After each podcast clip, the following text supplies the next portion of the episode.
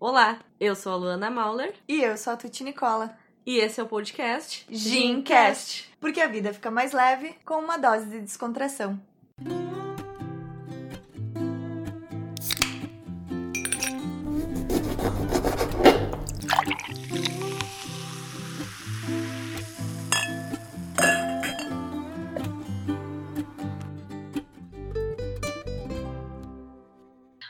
Outubro é o mês da mulherada sair do piloto automático, do não tenho tempo, do amanhã eu ligo e marco uma consulta.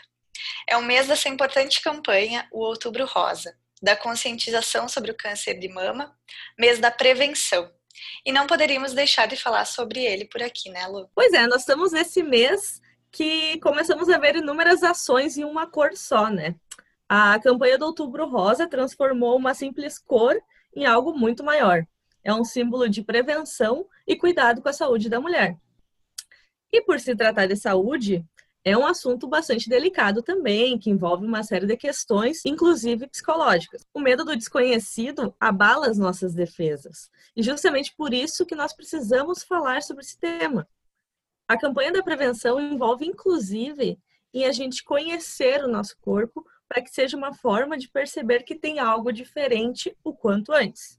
E que todo mundo está sujeito a passar por esse desafio. É, muitas pessoas têm ou já tiveram contato com essa doença devido a ter familiares, amigas, conhecidas que já tiveram a doença, mas muitas pessoas ainda não têm conhecimento sobre ela. Então, para falar sobre esse tema, a gente trouxe aqui uma convidada porque a gente achou importante que os nossos ouvintes conheçam o outro lado da campanha, o lado das pessoas, de quem já passou por isso e conviveu com a doença. Então, estamos aqui hoje com a Raquel Trevisan, que é daqui de Santa Maria, uma mulher inspiradora, referência aí do marketing imobiliário, e a gente vai bater um papo então sobre a sua história, o seu processo e a superação em vencer essa batalha. A gente queria, primeiramente, te agradecer, Raquel, por estar aqui com a gente, por ter aceitado o nosso convite de participar desse episódio e que tu é um exemplo para todas nós, né, de superação. E nós sabemos que tu passou por esse desafio do câncer de mama. E inicialmente, então, a gente gostaria que tu se apresentasse. Nós sabemos também que tu é uma mulher trabalhadora, empreendedora, trabalha com YouTube, podcast, é uma formadora de opinião aqui na nossa cidade. E então, eu queria saber se tu pode se apresentar para os nossos ouvintes, contar um pouquinho da tua história também, como que foi que o, o câncer de mama surgiu na tua vida, como que foi para ti? Oiê, é um prazer, Guria, estar aqui. Muito obrigada pelo convite, né? Uh, conheço já o trabalho de vocês, mas hoje a gente está aqui para falar de uma outra coisa, né? Eu, eu realmente é, é, sou youtuber, tenho podcast, dou palestra, aquela coisa que a gente atira, o famoso a gente atira tudo para tudo que é lado.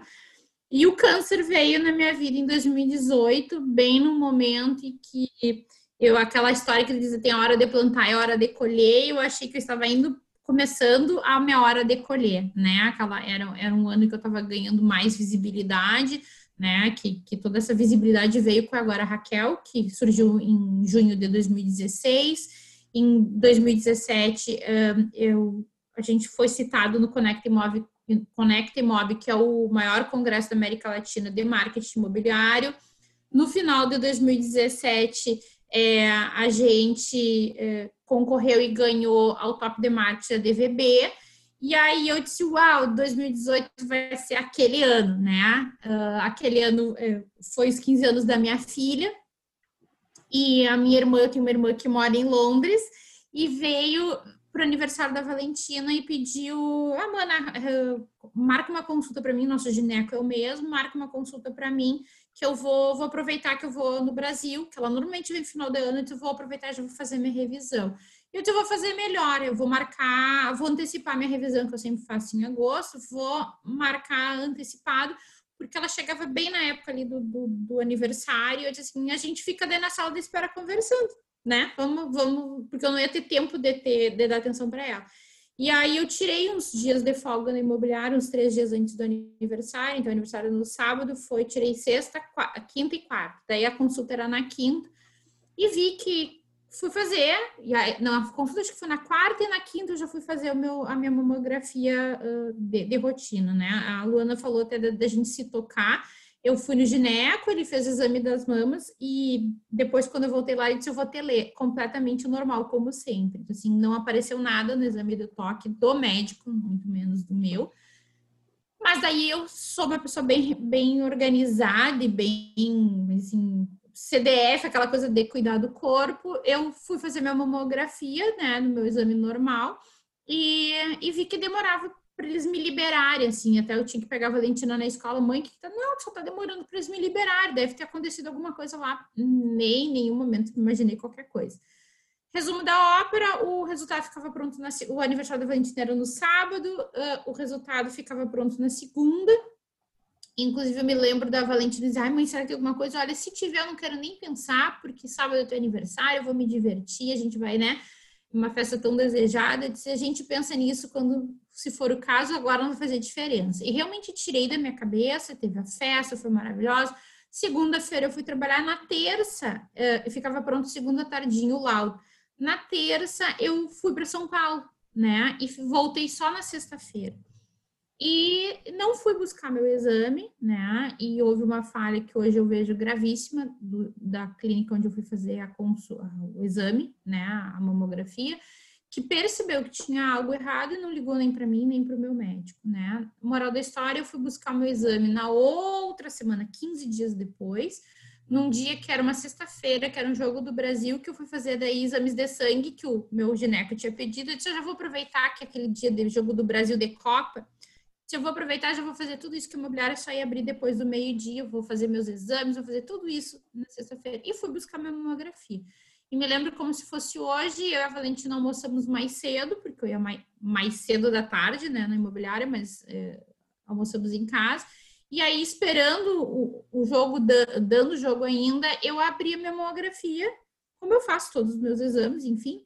E aí vi que tinha uma coisa diferente, BRADS 4C, e que indicava algo como, enfim, aprofundar os exames. E aí eu vi que isso nunca apareceu, eu disse, tem alguma coisa errada, e fui para o Google, né, doutor Google, e aí me apavorei. E aí a Valentina percebeu o que, que houve muito. Não, nada, fiz cara de paisagem, né? Disse, ah, então já vou indo para o imobiliário. Daí quando eu cheguei no imobiliário, eu fui realmente pesquisar.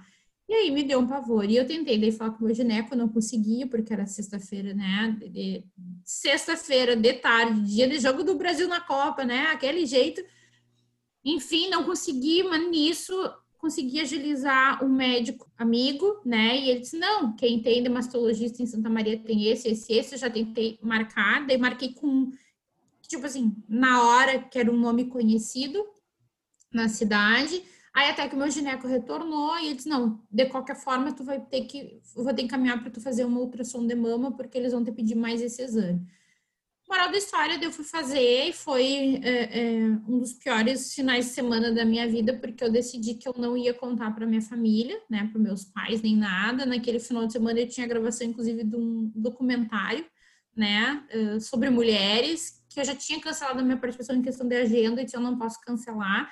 Eu disse, vou puxar energia de força, não sei de onde, bora lá. Gravei o documentário, só meu marido na época e a minha filha sabiam né? E aí fui fazer exames e o exame foi adiante até que realmente veio é, é, é, o diagnóstico, né? E, e, é algo terrível, sim, de quando tu recebe, é, abre um buraco no chão, porque é uma palavra assustadora. Muita gente não fala a palavra câncer. Ah, é o CA, é aquela doença, aquele teu problema, Raquel. É câncer, gente. Tem que falar e tem que dizer com todas as letras, porque é assustador? É. Mas o câncer de mama, especificamente, que é o que a gente está falando, se ele é, é, descoberto no início, né? E aí vem a importância da prevenção, do autoexame, dos exames, é, ele é altamente curável, né? Aqueles casos que a gente vê de mulheres que acabam morrendo em função de câncer de mama, vocês podem ter certeza que são mulheres que uh, não não deram bola aos primeiros sintomas. E o câncer de mama, ele dobra de tamanho em 30 dias, que, por exemplo, foi meu caso. É, como tenho bem certinho as datas, né? Então, eu fui fazer a, a meu, o meu exame, a minha consulta no gineco 30 de maio, acho que era, E eu me operei para tirar a minha mama, que eu daí acabei indo para Porto Alegre. Eu tirei dia 30 de julho, ou seja, foi nem 45 dias uh, entre não ter absolutamente nada e ter uma bola imensa, foi questão de 40 dias, 45 dias. E assim, aquele primeiro sinal, aquele sim, primeiro, né, é, carocinho, é, é, tem que procurar ajuda, tem que examinar, né? Porque pode não ser nada, ok, ótimo. Aquela história de ah, quem procura acha, acha, acha cura, inclusive, né? Então tem que, tem que ir atrás. Quem procura cura também, né? A gente costuma conhecer alguns relatos, né, de pessoas que tiveram câncer de mama também. E eu sei que depois do diagnóstico é uma reviravolta na vida. Eu já vi muitos relatos utilizando exatamente essa expressão, perder o chão, né? E a gente consegue compreender um pouco de como que é essa sensação, deve ser um momento muito difícil na vida. Uma série de mudanças precisam ser feitas, né? Precisa se adequar ao tratamento para tentar buscar a cura. E tu também fala bastante sobre empoderamento feminino, né? Já produziu alguns eventos, inclusive, falando sobre o sexo frágil, entre Exatamente. aspas, né? E eu, eu acredito que depois que a ficha cai, que não deve ser muito fácil, é preciso trabalhar muito isso, né? Essa força, esse psicológico para encarar isso, desde encarar os, os efeitos colaterais, a necessidade de fazer cirurgia, a relação com as pessoas que tu convive, né? A questão do apoio da família, em que decidir entre falar e não falar, né? E como que foi para ti essa fase então do tratamento? Tu precisou fazer a cirurgia e também eu queria saber o que que te motivou a seguir, a continuar e ir atrás do, do tratamento da cura que que foi o que tu conseguiu, né? É, graças a Deus. Na verdade, o meu caso, eu vou dizer assim, que no meu caso é só, entre aspas, tirei a mão, né? É, uhum. quando, quando, eu tive o diagnóstico, eu, eu, como eu disse, eu consultei em Santa Maria e não me senti acolhida, acolhida aqui. E aí fui procurar o núcleo de mamas em Porto Alegre, no Moinhos, uh, uh, por indicações, acabei chegando na doutora Mayra, na época não sabia que ela era uma referência nacional, inclusive, no câncer de mama, que foi na confiança de pessoas próximas eh, e depois fui descobrir que ela era uma autoridade no assunto. E, e lá fui muito acolhida, né? Um ambiente que é todo pensado, é uma, uma, equipe multidisciplinar, tem psicólogos, nutricionista, psiquiatra, fisioterapeuta, oncologista, geneticista, enfim, é um andar inteiro, que nem digo, um andar inteiro que só fala de teta, né? É, é, é tudo especializado para isso. E aí, lá, quando eu cheguei, eles me, me pediram para repetir todos os exames. E, e uma das coisas que elas disseram: olha, se o tumor tiver mais do que 2 centímetros, não tem outra coisa senão tirar a mama. Porque tem que tirar o, tumor e tem que tirar uma, uma região de segurança, como eles chamam, né? E numa mama, vocês imaginem, 2 centímetros, dependendo do tamanho, olha que a minha mama era grande, virem nada a mama, então tem que tirar a mama inteira. E aí fui fazer os exames e tal. É, e quando tem ali, disse, olha, Raquel, na verdade eu não tinha um tumor de 2 centímetros, tinha vários focos que juntam, juntos davam uma área de quase 4 centímetros, se eu não me engano, naquelas alturas do campeonato, para vocês verem como, como aquilo vai crescendo rápido, né? Que entre não sentir absolutamente nada, o, o exame do médico, a ter uma área tão comprometedora quanto essa. E aí, é, ela disse nós vamos ter que e aí quando foi da notícia tava não foi a médica foi a, a enfermeira tinha duas assistentes sociais que foram juntos eu estava sozinha. A minha amiga foi comigo na primeira consulta uma amiga que, de infância que mora em Porto Alegre daí tinha que de tarde os exames eu disse para ela não não precisa ir comigo entendeu? Não precisa ir comigo é, total eu já sei que eu tenho câncer e é só para a gente ver o que que vamos ter que fazer agora. E ela mesma ela tinha compromisso profissional mesmo então, quando eu recebi a notícia de tirar mama, eu estava literalmente sozinha, né? E, e aí o sentimento, gurias, assim, é de, é de pensar, cada um reage de um jeito, né? Mas a minha reação, ontem ainda eu falava sobre isso com uma amiga, a minha reação, acho que para tudo é muito assim, o que que precisa ser feito? naquele momento eu sou muito racional, disse, então tá, o que precisa ser feito? Tem que tirar mama, tá, qual é o procedimento? Eu tenho tempo para me organizar, né? E ainda me lembro assim que a doutora Mayra disse assim, eu perguntei, eu preciso, porque eu fui de mala para ficar em Porto Alegre, eu não sabia se eu voltava, se eu já não ia ter que operar, porque eu já estava com o diagnóstico do câncer, né? Daí ela disse: Não, eu preciso todos os procedimentos do plano de saúde e tal, uns 15 dias. Eu disse: Não, porque eu gravo um programa no YouTube. Se eu tenho esse tempo, eu vou voltar para Santa Maria e vou fazer gravar. E foi o que a gente fez. Eu gravei num dia, eu gravei 12 vídeos, porque eu não sabia se eu ia ter que passar por química, se eu ia ter que passar por rádio, né? Eu tinha que organizar minha vida aqui, porque eu ia para Porto Alegre. Então, assim, uh, tinha que organizar a questão do plano de saúde, que é uma coisa que as pessoas não falam, né? Que é a complicação da questão financeira, porque aquele plano que tu pagou a vida inteira bota mil e um empecilhos para te complicar, né? De, de que logo quando tu precisa, e que tu não tem cabeça para isso é quando a coisa complica. Enfim, então assim, a, a, entre a dor de tu ter o diagnóstico, tu tem a vida prática, sabe? E eu sou muito prática. Então eu, eu fui organizar minha vida prática. O que, que eu ia fazer para deixar tudo pronto, com quem que a Valentina ficar, como é que a Valentina ia ficar, né? Que, como é que eu ia fazer com a minha casa, enfim me fui para Porto Alegre já sabendo, né? E, e, uma coisa eu aprendi que, que os médicos vão te dizendo aos poucos o que vai acontecer, porque eu acho que também é muita é muita informação para tu digerir, né? Então assim, no primeiro momento falaram do câncer, depois falaram que ia ter que tirar minha mama, depois o que que ia acontecer, do que que podia acontecer, né? Então assim, tu vai aquela coisa, tu vai indo aos poucos descobrindo e para mim isso é muito desafiador, porque eu sou administradora, né? Planejamento é o meu nome. então, eu tinha agenda como eu tenho até, tenho meses de antecedência, tudo, tudo. Deixou, tudo deixou vídeos gravados para o tempo que ela não poderia estar, é, talvez, então, gravando, então, né? Exato, então... essa é a Raquel, entendeu? Do planejamento.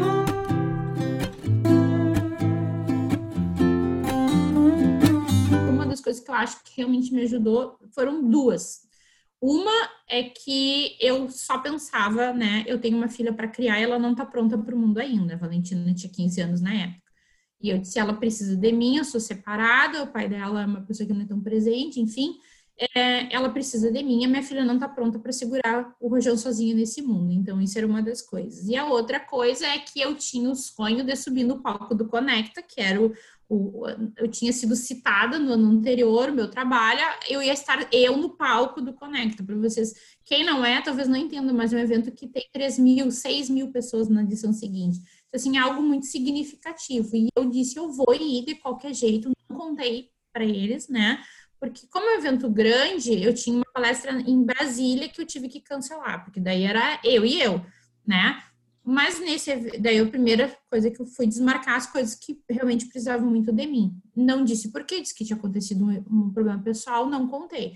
Do Conecta resolvi nem contar, porque eu disse, olha, é um evento tão grande que se eu não puder mesmo, substitui com alguém, reformula a grade, não ia nem perceber a minha falta lá dentro, né, naquele evento imenso. Mas aquilo para mim foi muito, eu disse, olha, eu vou subir no Conecta Imóvel, eu vou, eu vou de cadeira de roda, eu vou careca, eu vou do jeito que for. E fui. 40 dias depois, me chamava, que tem certeza que eu vou, eu vou. Daí, na época, eu fui com a minha gerente, a Vera, que é a minha né, parceira da, da Arte Meio, é, foi também, já estava, então, assim, as gurias carregando a minha mala, eu fui com 40 dias, eu estava sem uma mama, botando, na época, não sabia que existia, eu, e talvez até por negação, porque eu não quero saber, isso não vai ser permanente, eu botei ombreira, sabe, ombreira velha de guerra, aquelas do tempo da moda, botava ombreira no lugar da mama, escolhendo roupas, né? Enfim, então assim, eu fui subir é, e foi assim muito importante para mim. Foi fisicamente exigente porque eu não sabia se eu ia aguentar e logo depois da palestra as pessoas vinham me abraçar e eu morrendo de medo porque eu estava toda cortada, né?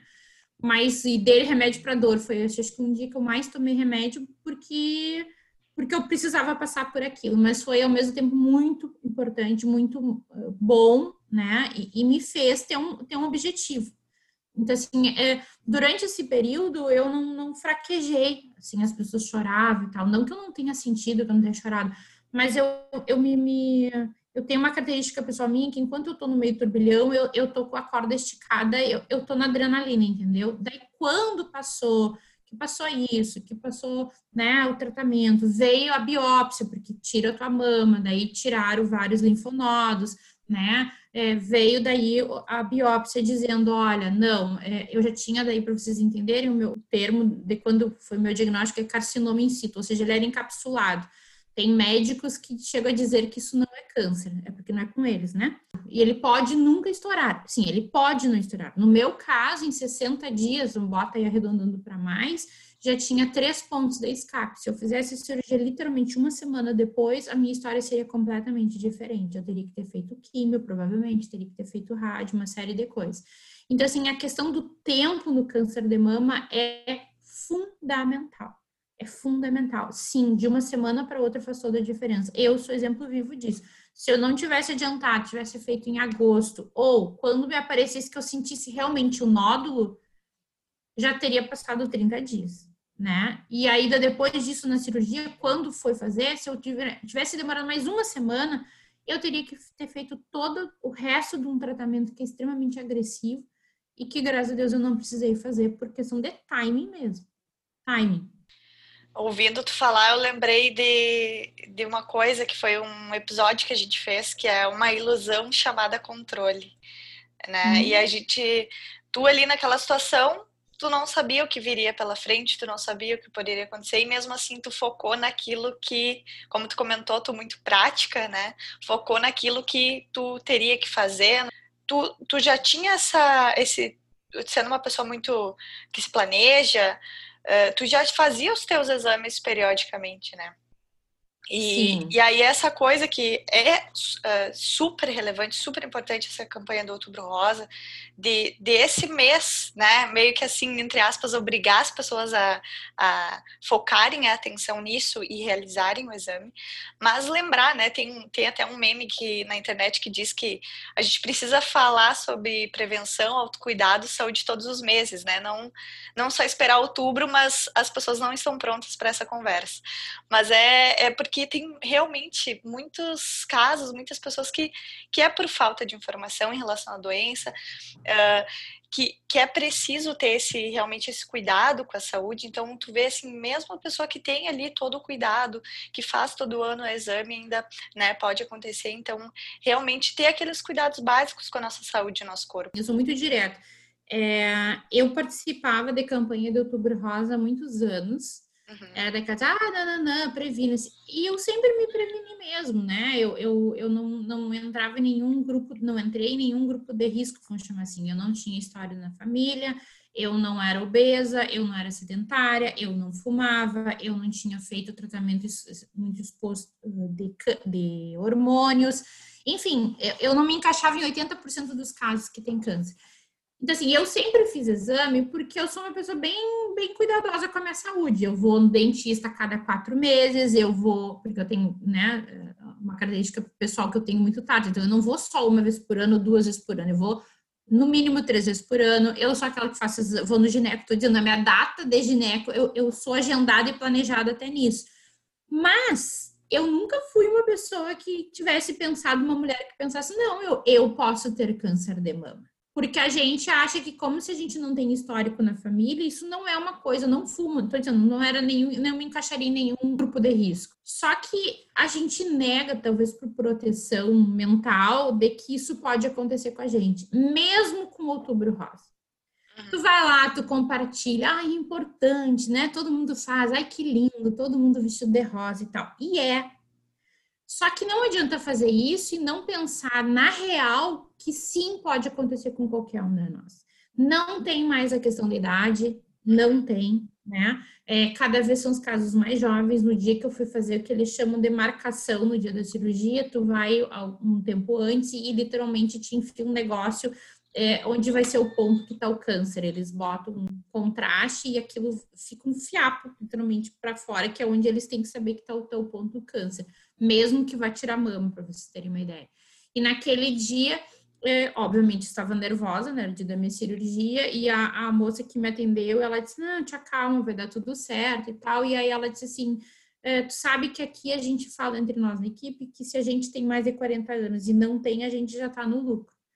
Hoje, antes de ti, eu atendi uma menina de 27 anos que estava indo tirar mama como tu. Então, assim, não tem mais idade. Agora, essa semana, teve né, a questão da Alice lá do, do Globo Esporte, que mostrou ela careca. Eu não sabia que ela estava, porque eu não acompanho esporte.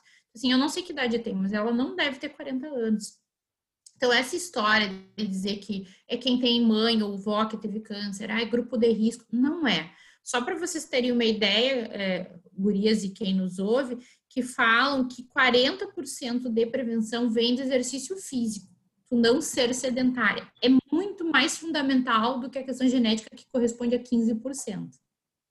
Então, sim, a prevenção é extremamente importante, mas não é só prevenção do autoexame, de tu fazer exame, é de cuidar do próprio corpo. Assim, as mulheres têm tabu de falar nem mama, aprendi a minha filha diz muito, tem que ser. Aí eu falo teta mesmo, entendeu? Me tirar a teta. Que seja mama, que seja teta. A gente não, a gente tem tabu de falar, a gente tem tabu de falar de sexo, a gente tem tabu de, de falar de, de, de, masturbação, a gente tem tabu de falar de, de toque.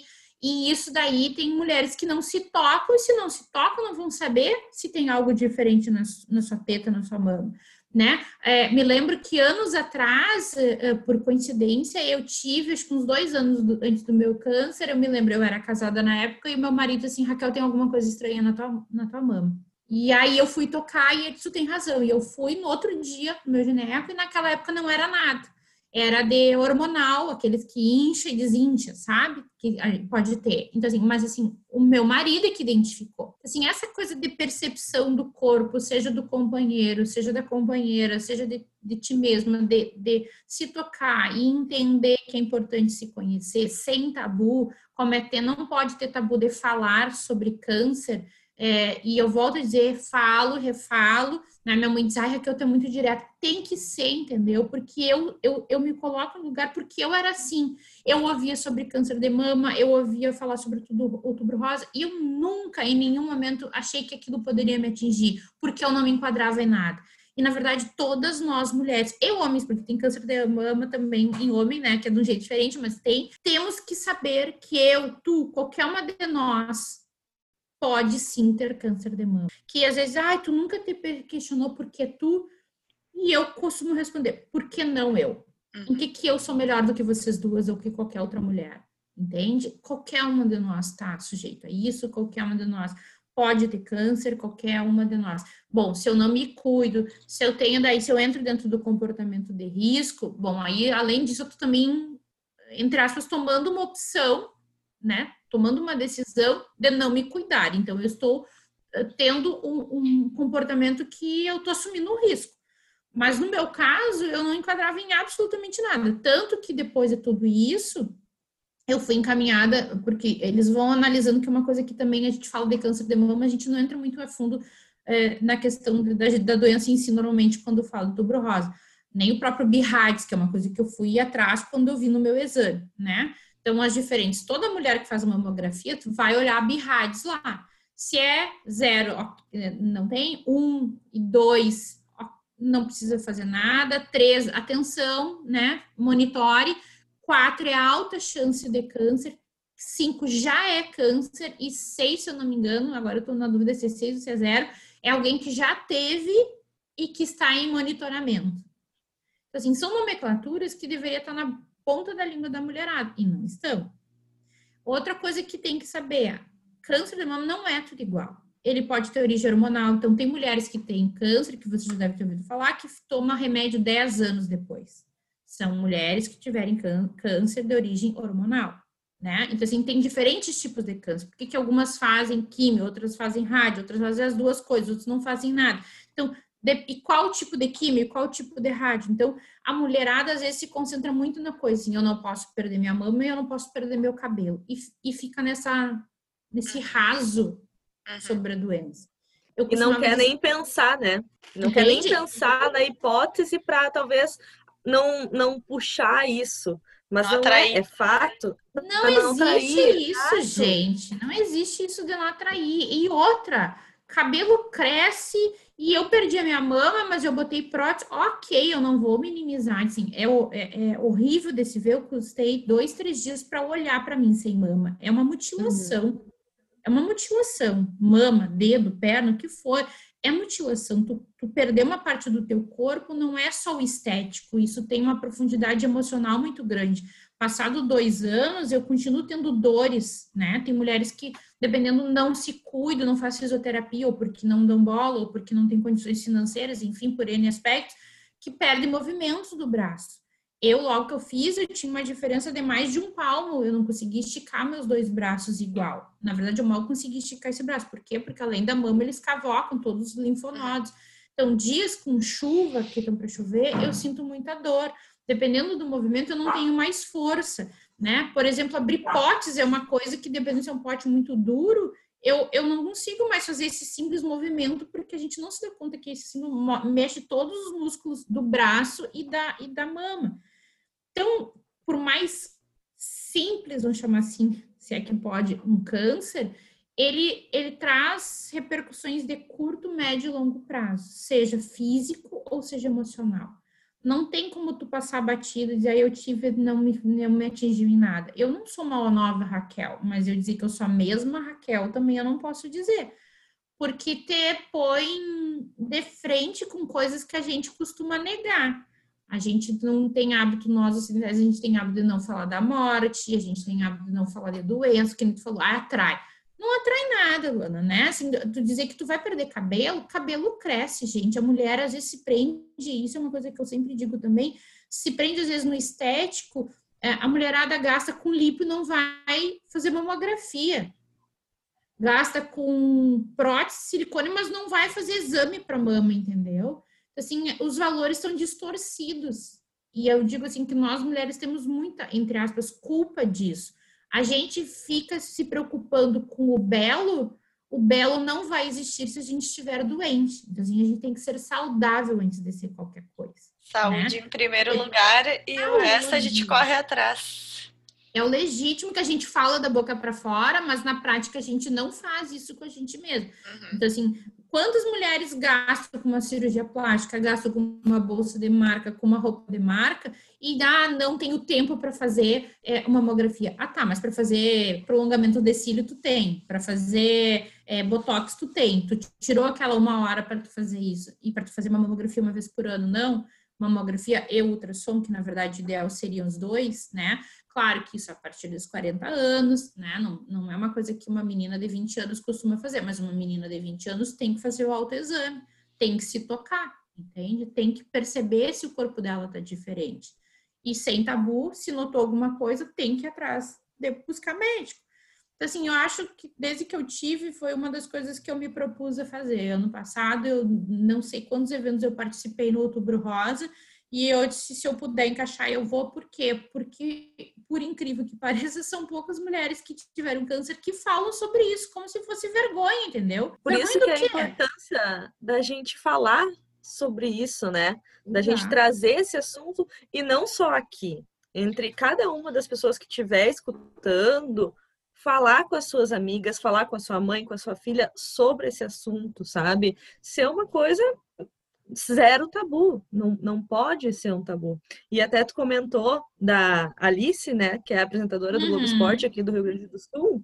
Eu até ia citar o caso dela mesmo, que ela apareceu, ela foi no início do ano que ela descobriu que estava com câncer de mama, iniciou o tratamento, está no final agora do tratamento e ela sempre compartilhou nas redes sociais o, a imagem dela sem peruca, fazendo tratamento, né, fazendo o que precisava fazer e com muitos textos de incentivo para as pessoas, né, passando por aquilo que existe beleza em qualquer mulher, né, para reforçar essa questão de cada uma que estiver passando por essa situação encontrar em si mesma a sua beleza, independente de cabelo, de teta, né? Então, é ter essa referência e ter alguém que fale sobre isso, que mostre sobre isso, assim como tu disse, que as pessoas não costumam falar, é muito importante, sabe? E tu também tá sendo essa pessoa que bom que temos,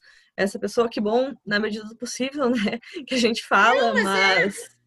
Quando eu disse ah, do dentro do de tudo que aconteceu o câncer, ele me trouxe N coisas boas, né? Uma é que, o, o, por exemplo, a Liga Feminina de Combate ao Câncer, que eu ajudava com a imobiliária, quando tinha Smart Machine, com patrocinador, etc., é, hoje faz muito mais sentido, porque além de, é, de eu ajudar como empresária, né, como gestora, como mulher, é, ver que elas precisam também de ajuda, e a maioria das mulheres que estão lá são mulheres mais velhas, que, que elas precisam de renovação, senão esse movimento vai, vai se terminar.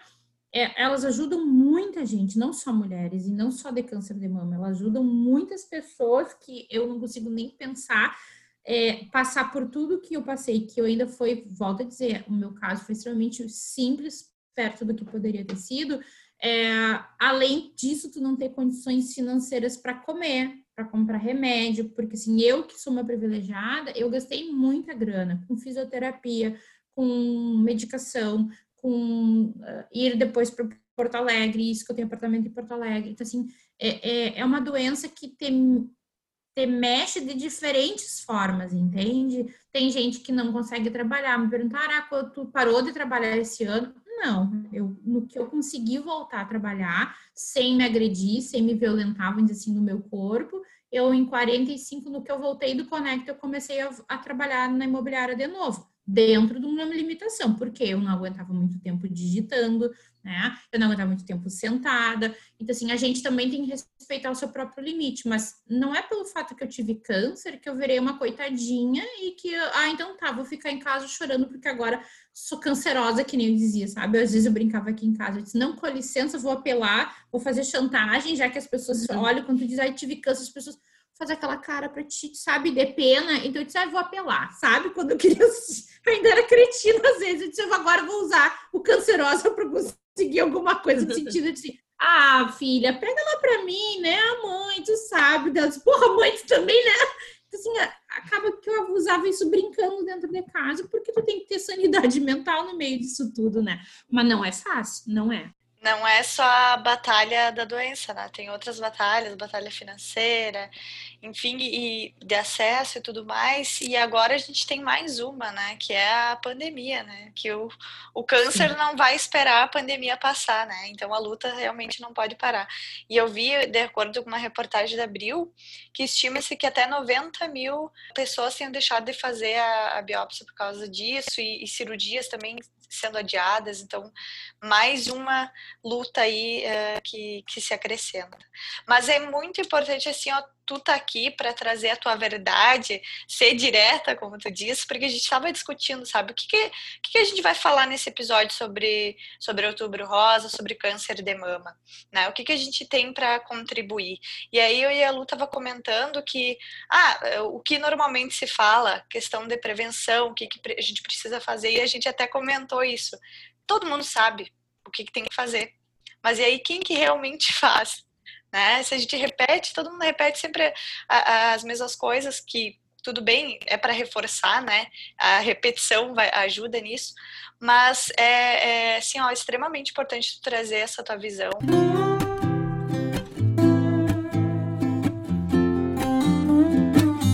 Se antes as mulheres já ficam adiando a mamografia, eu vi não foi nenhuma nem duas vezes. Ai, quem procura acha. Acha se tiver, e se achar cedo, tem cura, entendeu? Então, assim, não é pretexto, ok, lá no início, quando estava tudo trancado, os laboratórios, tudo fechado, mas a gente não está mais nesse momento em nenhuma parte do Brasil. Então, assim, tem que sim fazer mamografia e ultrassom de mama, são dois exames que completamente diferentes, entendeu? E que são complementares, o que manda, mostra no não mostra no outro tem que fazer o autoexame sempre, isso não precisa de pandemia, de laboratório nem nada, isso é tu com a tua mão e teu corpo. Ah, não quer? Aproveita, pega o namorado, pega o marido e ajuda a tentar. Teu exercício de, do mês é me apalpar e, e perceber se tem alguma coisa uh, errada, né? E eu acho que, assim, uh, o cuidado consigo mesmo, eu acho que nós mulheres uh, nos negligenciamos muito, a gente é muito preocupado com a estética e muito pouco com a saúde. Então, é, volto a dizer, não foi nenhuma nem duas amigas que nunca tinham feito mamografia com mais de 40 anos e com a história de eu falar é, e vivenciar, for atrás disso, né? É, eu acho que tu disse, a repetição faz, e talvez a repetição e a conscientização de que não é um problema longe de, ah, eu não, isso não vai chegar a mim porque eu não tenho histórico. Sim, pode chegar a ti, e se chegar cedo, vai fazer diferença e faz. É uma luta física, emocional, não pense que eu culpo que eu tô falando, e muita gente, isso é outra coisa que eu digo, é, ah, porque tu, eu já vi isso da minha própria mãe, ah, minha filha, tu, parece que tudo é tão simples, então as pessoas não, não, minha mãe, né, é só tu pensar que uma mulher perder uma teta, perder uma mama, ficar toda cheia de cicatriz, isso não é fácil para ninguém, Agora, isso não me de... uma teta não me define. Sempre disse essa frase, uma teta não me define. Eu, a Raquel não é uma teta. Ok, é difícil? Sim, eu sou mulher, eu sou vaidosa, me descobri mais vaidosa do que eu achava que eu era, porque é, sim me incomodava, né? Tu falou da Alice, eu me questionei assim, eu não sabia que ela tinha câncer. Eu disse assim, pô, se ela tá desde janeiro, por que, que ela não se expôs no trabalho dela, que ela continuou trabalhando? Por que, que ela não trabalhou careca? ela deve ter lutado muito com ela mesma para dizer, olha, eu posso ser uma repórter, eu posso estar com câncer e eu posso trabalhar dentro das minhas possibilidades. Então, assim, a gente tem muitas lutas internas que, que eu não vou minimizar, nem as minhas e nem de nenhuma mulher. Mas eu posso dizer, ser careca é muito mais, às vezes, de autoaceitação, de ver, porque as pessoas te olham com aquele olhar de pena. Quando tu diz, ah, eu tive câncer, ah... Oh não, eu não quero pena de ninguém, entendeu? É, faz parte da minha história, eu quero que seja respeitada as minhas lutas, como tem gente que tem, sei lá, cardíaco, diabetes, só que às vezes tem pessoas que se agarram naquilo para dizer, olha, coitadinha de mim. Não, não é coitadinha, entendeu? Tem mulheres que têm lutas muito mais terríveis do que a minha. Eu acho, de certa forma, veio para mim talvez para eu, porque eu sou cara de pau e, e, e, sou desse jeito mesmo e falo, talvez seja essa a minha missão, porque às vezes pergunto, tu nunca perguntou por que tu, talvez o meu porquê seja esse, né? De eu poder cutucar outras pessoas, cutucar outras mulheres para falar sobre o assunto de forma, e eu vou, assim, digo muito sinceramente, a minha mãe diz, ai, minha filha, não seja tão direta, assim, em alguns eventos que ela foi comigo, eu disse, não, é isso mesmo, dona Eunice, eu vou ser direto, porque as mulheres precisam ouvir, porque eu ficava sentada nesses eventos e aquilo passava, tipo assim, isso nunca vai acontecer, eu tô aqui para ajudar outras, entendeu? Isso não vai me tocar nunca. Toca sim, entendeu? Pode ser eu, pode ser tu, pode ser a Maria, a Joaquina, qualquer uma de nós. Então, é, eu vou continuar nessa missão que peguei para mim, né? De que falar disso uh, é uma maneira de mostrar ter liga, porque pode ser contigo sim, mas isso não necessariamente é o fim do mundo. Não é mesmo, não é mesmo. A gente sai melhor de tudo isso. Apesar de pode ser contraditório, eu acho que eu sou um ser humano bem melhor depois do câncer.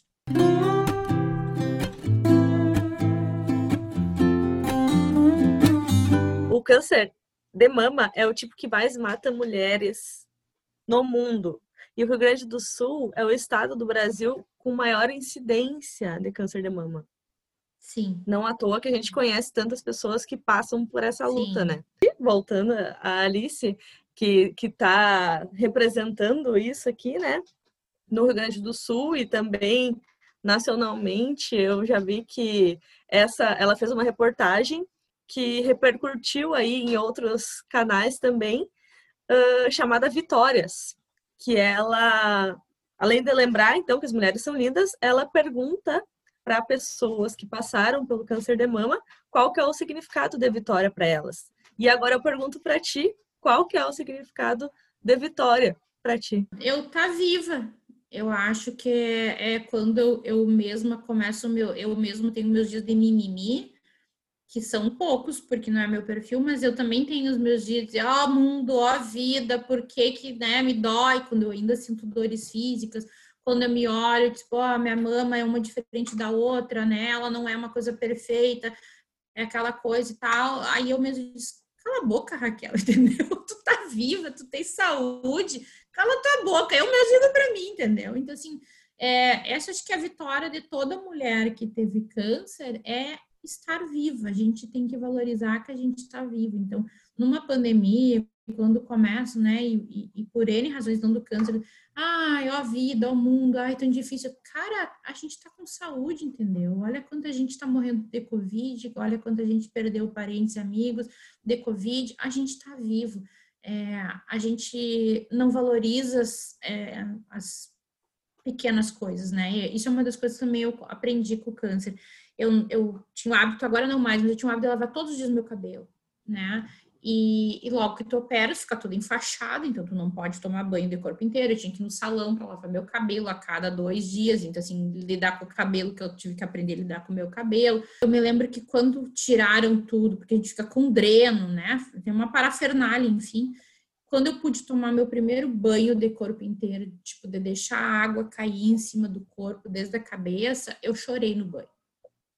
E eu sou uma pessoa que toma no mínimo dois banhos por dia. Então, assim, uma coisa extremamente simples que a gente faz no automático tem um outro significado. Então, quando me perguntam, ah, tu quer tirar, tatuar por cima da, da cicatriz?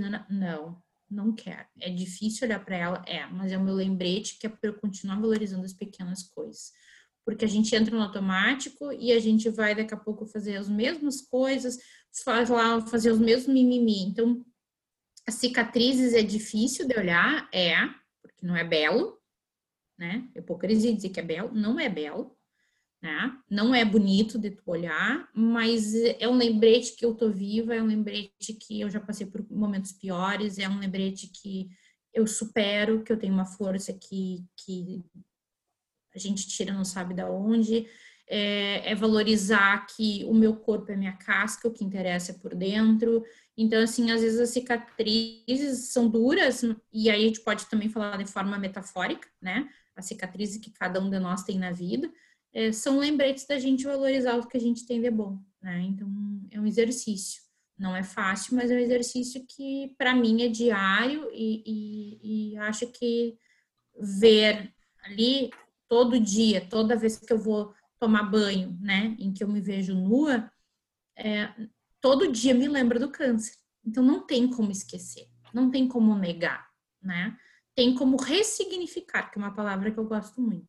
Então eu ressignifiquei várias coisas na minha vida e, é, e continuo ressignificando. Olhar a cicatriz é um ressignificar o tempo inteiro. Volto a dizer, eu não vou ser hipócrita, não, ai de boa, não tem problema, assim, mas é um exercício, cada passinho, passinho. Então, ano passado, no verão, eu, eu ganhei logo antes do câncer, então não pude usar uma roupa que a minha irmã trouxe de Londres para mim, bem naquele, naquele vendaval. Então, no primeiro verão eu não consegui usar. Ano passado eu já tinha feito a minha reconstrução de mama, que não é a perfeição, então assim, mas ficou menos terrível. É, e aí era um vestido cavado, parecia cicatriz. Eu disse, quer saber? É com ela mesmo que eu vou, sabe? Então, assim, aquela coisa que às vezes um gordinho atrapalhava, um não sei o quezinho, a unha que não tá não sei o que, a gente fica, né, cheia de noia, muito mais nós mulheres, então, assim, aquela coisa de meio de enfrentamento. Vou. Eu vou pra praia, vou. Então, assim, acho que a Alice foi uma coisa também isso de, de, de se mostrar careca, ó, entendeu? Porque choca. E choca e faz as pessoas pensarem. Talvez ela tenha segurado justamente para o primeiro de outubro para ela pegar esse gancho Talvez ela estrategicamente segurou de não mostrar antes, não que ela não quisesse. Talvez ela aproveitou disso, disse, então eu vou fazer e vou fazer com honras e glórias para chamar atenção, que foi o que ela fez, do país inteiro falaram dela. Né? Outro caso que eu não sabia de uma modelo, aquela, agora me fugiu o nome, mas bem na época que eu estava no tratamento de câncer, a Ana Furtado estava também. Então, assim, uhum. quando são mulheres que se mostram nas suas diferentes profissões e realidades, né, e, enfim, de alguma maneira pública, não que eu seja uma pessoa pública, mas dentro da minha, nossa realidade de Santa Maria, eu sou uma pessoa mais conhecida, tu mostrar que estamos vivas, que a gente passa por tratamento, que a gente passa por momentos difíceis, a gente pode, eu engordei, né, eu, enfim, ninguém passa batido nisso, mas eu tô viva, tô aqui, tô produzindo, continuei filmando, né, enfrentando, porque enfrentar o vídeo é se ver com a mama de cada, cada tipo, então, assim, a gente vai matando vários demônios. Então, quando veio a pandemia, disse assim, acho que eu faz dois anos que eu estou matando demônio, que a pandemia não foi tanto assim para mim, porque eu já passei, faz dois anos que eu estou matando demônio, tipo São Jorge, entendeu? Com meus dragões. Então, a gente tem dragões diferentes na vida. O meu foi câncer de mama, entre outros, né? E, e, mas tu deve ter os teus, tu deve ter os teus, quem tá nos ouvindo tem os seus, seus demônios para curar. Acho que a moral que tem que ficar é se cuidar, valorizar a saúde, a vida e, e enfrentar. Ninguém é melhor do que ninguém uh, e a gente tem mais força do que a gente imagina. Nossa, Raquel, muito obrigada pela tua colaboração aqui nesse episódio. A conversa foi profunda, mas foi muito boa. E a gente pode até pensar né, que falar é fácil sobre essas questões e a gente queria trazer esse assunto aqui para o podcast porque é necessário. E não é fácil, não é fácil falar sobre isso mesmo, como tu disse, mas é, é preciso falar sobre isso e tu nos ajudou muito a trazer isso de uma forma maravilhosa e na cara, na lata, como tem que ser, e espero que tu possa levar essa mensagem adiante juntamente com o teu trabalho, com as coisas maravilhosas que tu faz por aí, consiga levar mais essa mensagem junto. Obrigada por trazer isso pra gente e tomara que a gente consiga atingir cada vez mais pessoas com essa mensagem. Muito obrigada. Eu que agradeço, eu que agradeço de ter esse espaço, né? Eu acredito muito em sementes que a gente vai plantando no caminho. Se uma única mulher ouviu e, e fizer a diferença daí, para mim já tá valendo, gurias, né? Acho que a gente vai indo de sementinha em sementinha, a gente vai florindo jardins. Então, que uma já tenha de alguma maneira tocada de diferente forma, seja porque ficou puta da cara, ficou morrendo de medo, porque sabe, eu nunca parei para pensar nisso, para mim já tá super valendo. Foi muito gostoso, apesar de ser um tema difícil, é, é importante, é, é, necessário a gente falar sobre isso, né? Muito obrigada mesmo. Foi um presente aí, eu diria que um chacoalhão, né? E eu acho que é isso que a gente precisa fazer, que esse discurso vire ação.